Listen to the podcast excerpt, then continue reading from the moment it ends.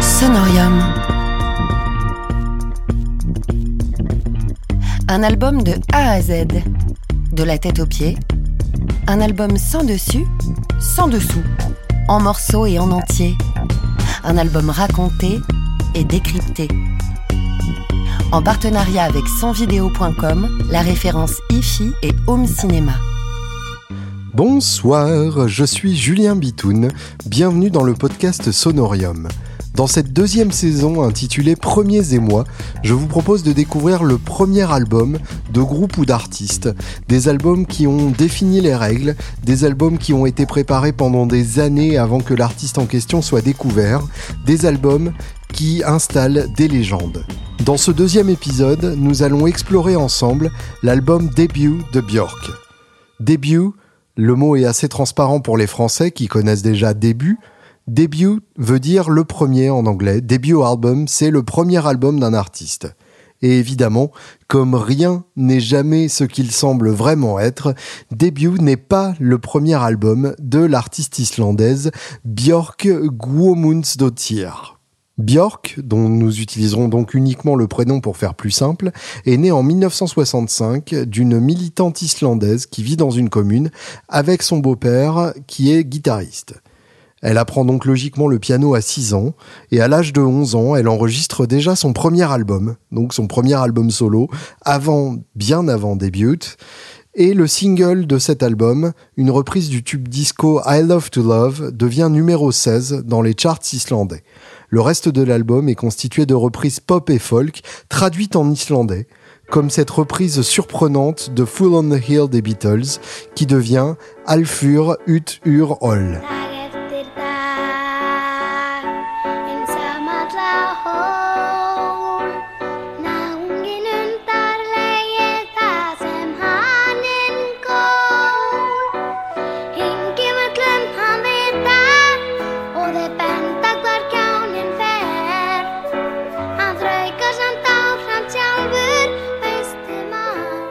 Suite à ce succès, on lui propose de faire un deuxième album, mais elle ne donne pas suite, préférant se lancer dans des aventures de groupe. À 13 ans, elle monte le groupe punk féminin Spits and Snot, crachat et morve donc. Puis un an plus tard, elle monte le groupe de jazz Exodus. Ces deux tendances marquent les deux extrêmes de ses influences, punk d'un côté, jazz de l'autre, et on les retrouve toutes les deux dans les différents groupes qu'elle monte ensuite, dont un groupe nommé Tapi Tikaras, qui se traduit donc en islandais par bouche le cul de cette pute. Elle se marie ensuite avec le guitariste Por Eldon, avec qui elle a un fils à l'âge de 20 ans. Le couple divorce un an plus tard, mais ils restent ensemble au sein du groupe qu'ils ont monté, qui s'appelle The Sugar Cubes.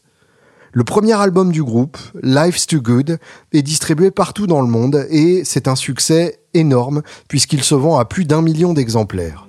En France, vous avez peut-être même déjà entendu le single Birthday qui passait à la radio de l'époque.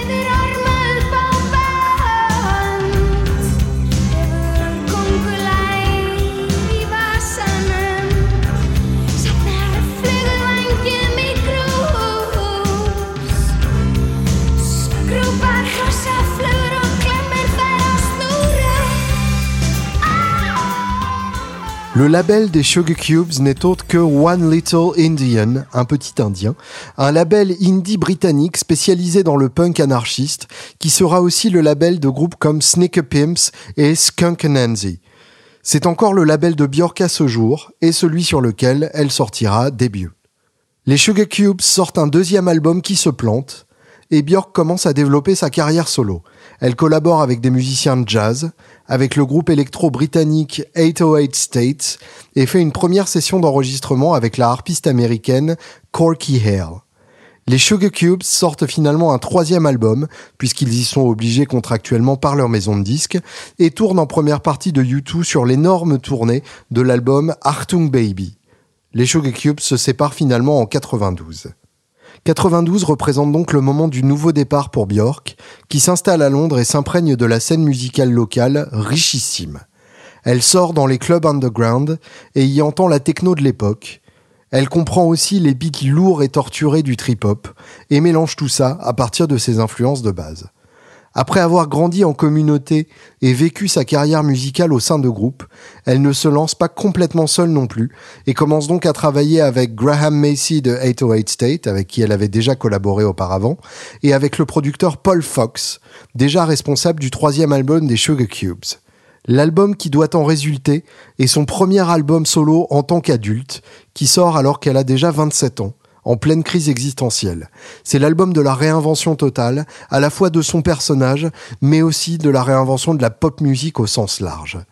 Après avoir donc travaillé avec Graham Macy et Paul Fox, elle rencontre finalement le producteur Nelly Hooper et le coup de cœur est immédiat, au point qu'elle décide de faire son album en entier avec celui qui a déjà produit l'énorme single Nothing Compares to You de Sinead O'Connor. Avant ça, Hooper était percussionniste et DJ dans le collectif de Bristol qui deviendra Massive Attack. Il est donc aussi passionné de musique électronique et de trip-hop que Björk. Debut sort finalement le 5 juillet 1993. Sa couleur est inédite et fascinante. On y trouve de la dance music, de la musique indienne, de la harpe, du jazz et bien d'autres influences, ce qui en fait un succès d'autant plus improbable pour une année dominée par le grunge d'albums comme In Utero de Nirvana, Siamese Dream des Smashing Pumpkins et Versus de Pearl Jam, qui sont autant d'albums légendaires de la vague grunge.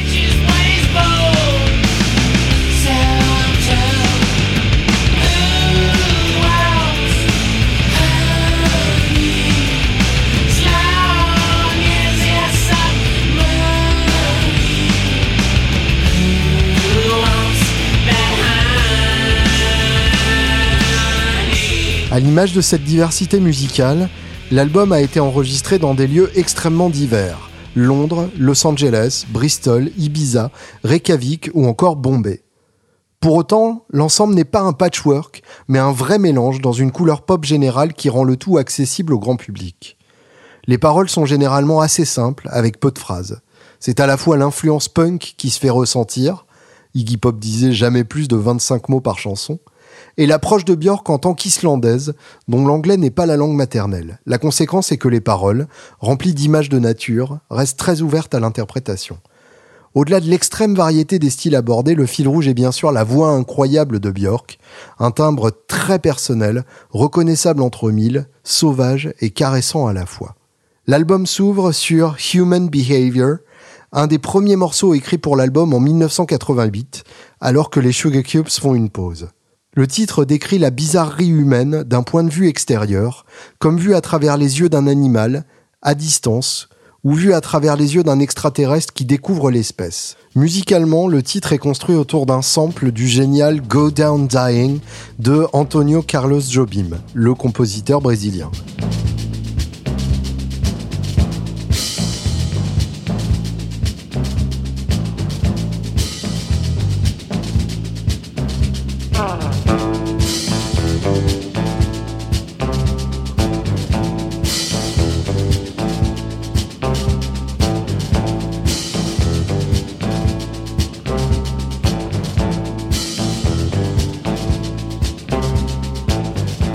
Human Behavior est le premier single extrait de l'album, le titre qu'il a révélé au monde et qui est devenu à la fois un tube dans les clubs et auprès des charts plus classiques. Vient ensuite Crying, un des titres les plus typés dance de l'album, avec son piano dans les graves qui fait office de basse et son beat typique de la house music. La musique donc est très gaie, mais les paroles y parlent de l'horreur viscérale du manque de quelqu'un, la distance entre deux amoureux qui déchire les tripes. Et cette juxtaposition donc entre des paroles très dures et une musique très entraînante résume très bien la vie de Björk et la vie dans les clubs de l'époque de Londres, cette vie de plaisir permanent qui finit par manquer de sens. Venus as a Boy est le dernier titre écrit pour l'album. C'est un hommage très sensuel au petit ami de Björk de l'époque, le DJ de Bristol Dominic Thrupp. La musique mélange une douce ambiance jazz à des cordes typiques des productions de Bollywood, jouées d'ailleurs par un orchestre indien avec des tablas, les fameuses percussions indiennes. Venus as a Boy sera le deuxième single extrait de l'album début. Pour le titre suivant, on retourne dans les clubs et vous remarquerez qu'au fur et à mesure de l'album, on alterne entre des titres plus posés, plus contemplatifs et des titres plus dansants, plus enjoués.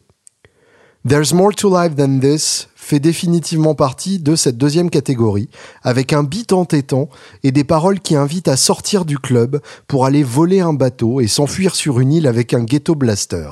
Vu l'articulation de Björk sur les couplets du morceau, on peut imaginer évidemment qu'elle imite quelqu'un qui a beaucoup trop bu pendant la soirée et qui suggère des idées complètement délirantes.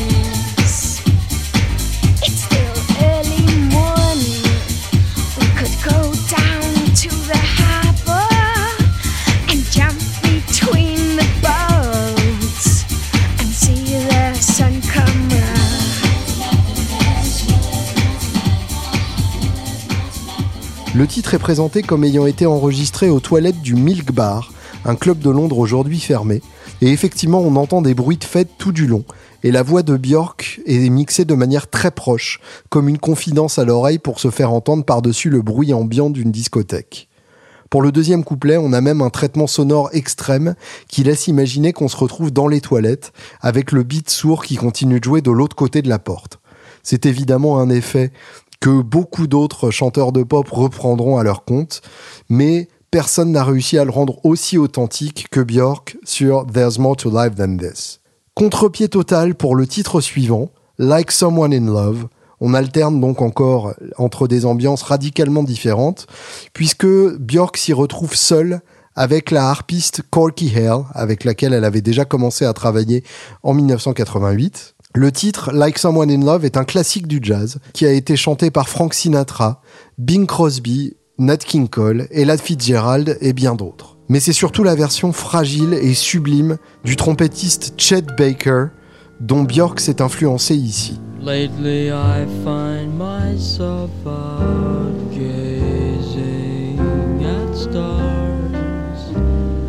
hearing like someone in love.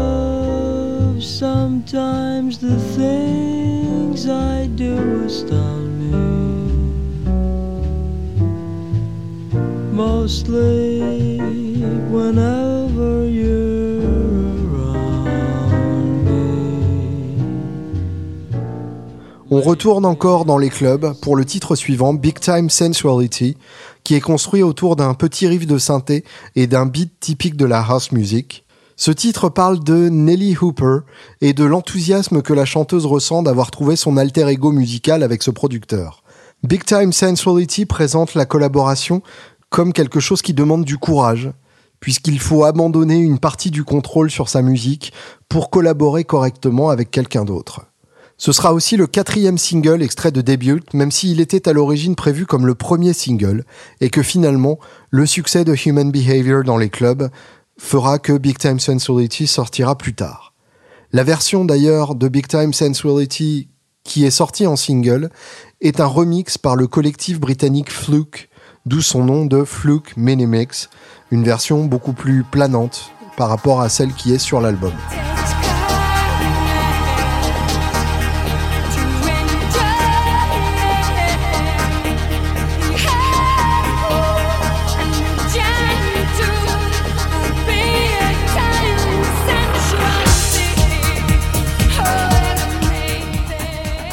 On continue notre alternance avec un morceau au paysage sonore plus contemplatif, typique de la ambient house dans le style d'un groupe comme The Orb.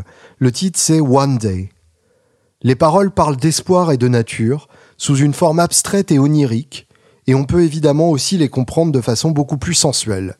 One day it will happen, one day it will all make sense, one day you will blossom, one day when you're ready. An aeroplane will curve gracefully around the volcano with the eruption that never lets you down. I can feel it. Un jour, ça arrivera. Un jour, tout ceci fera sens. Un jour, tu fleuriras. Un jour, quand tu seras prêt. Un avion prendra la courbe avec grâce autour d'un volcan avec une éruption qui ne te déçoit jamais. Je peux le sentir. Je vous laisse imaginer donc les symboles dans tout ça. Vient ensuite justement Aeroplane, comme un lien avec les paroles de One Day. Et cette fois-ci, ce sont les claves et les cuivres qui sont à la fête, avec une orchestration typique du latin jazz et de la bossa nova. Les paroles, quant à elles, font écho à Crying en début d'album, puisqu'elles parlent encore du manque et de la distance. Come to Me est le titre le plus trip-hop de l'album et annonce déjà une couleur que Björk explorera plus dans l'album Post, qui sortira deux ans plus tard.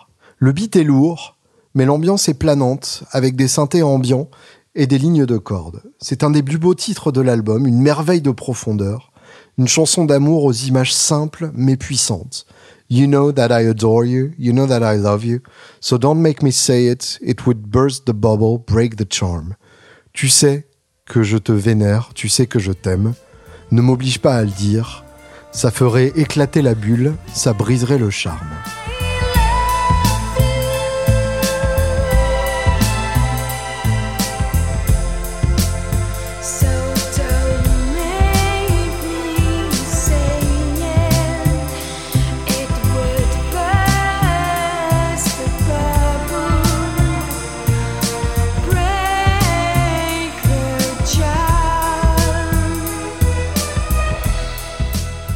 Vient ensuite Violently Happy, un des premiers titres enregistrés pour l'album, et celui que Björk a fait entendre au label One Little Indian et qui les a convaincus de la soutenir dans son projet solo. C'est aussi d'ailleurs le dernier single qui sera extrait de l'album. C'est un morceau de trance dont le seul motif se répète tout au long de la chanson. Les paroles partent d'un amour fusionnel pour finalement arriver à une errance autodestructrice sous l'effet du manque. I'm driving my car too fast with ecstatic music going on. Violently happy, I'm getting too drunk. Violently happy, I'm daring people to jump off roofs with me. Only you can calm me down. Je conduis ma voiture trop vite, avec de la musique extatique qui joue. Violemment heureuse, je défie les gens de sauter des toits avec moi. Tu es le seul à pouvoir me calmer. L'album se termine sur The Anchor Song, qui est le seul titre à avoir été produit par Björk sans l'aide de Hooper. C'est une chanson d'amour pour son pays d'origine, l'Islande, sa maison et la nature que l'on y trouve. Björk y chante accompagné d'un ensemble de cuivres joué par le saxophoniste américain Oliver Lake dans un dénuement total, puisqu'il n'y a aucun rythme derrière les saxophones. C'est la conclusion parfaite d'un voyage riche en émotions. I live by the ocean.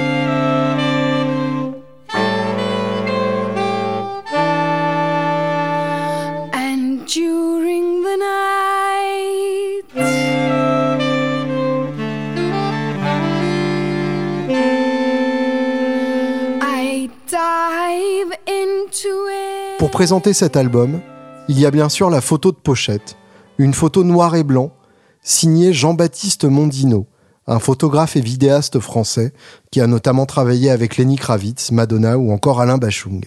Cette photo fixe pour toujours l'image de Björk en elfe femme-enfant, une image que l'on continue d'associer à la mystérieuse chanteuse islandaise. L'album début est un succès conséquent. Il se vend à près de 5 millions d'exemplaires dans le monde et il est nommé album de l'année par le New Musical Express, un fameux journal britannique, et se trouve dans la plupart des classements des autres magazines. Björk devient alors une personnalité en vue et impose dès le départ sa façon de procéder dans le music business.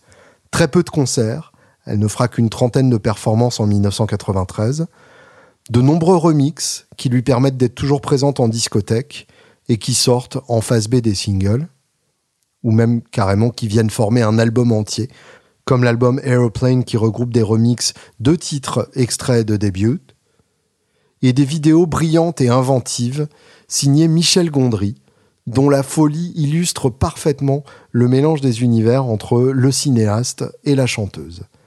Ils feront d'ailleurs pas moins de huit vidéos ensemble. L'album suivant, Post, sortira deux ans plus tard et enfonce le clou dans une direction trip-hop. Nelly Hooper produit la moitié des titres, et à partir de Homogenic en 97, Björk s'éloigne de la dance music et invente une pop électronique et introspective à la fois. Elle commence alors aussi à s'éloigner du grand public et avec chaque album, son univers devient plus obtus, moins facilement accessible, moins pop, ce qui ne l'empêche pas de rester une artiste passionnante avec une fanbase ultra fidèle. Merci d'avoir écouté ce podcast Sonorium, j'espère qu'il vous a plu et je vous donne rendez-vous dans deux mois pour l'album suivant de nos premiers émois, qui sera Grace de Jeff Buckley, le premier et le dernier album du génial chanteur. À bientôt. Ce podcast vous a été présenté par Sonorium, en partenariat avec sonvideo.com. Retrouvez toute la programmation des sessions d'écoute Sonorium sur le site sonorium.fr et sur les réseaux sociaux.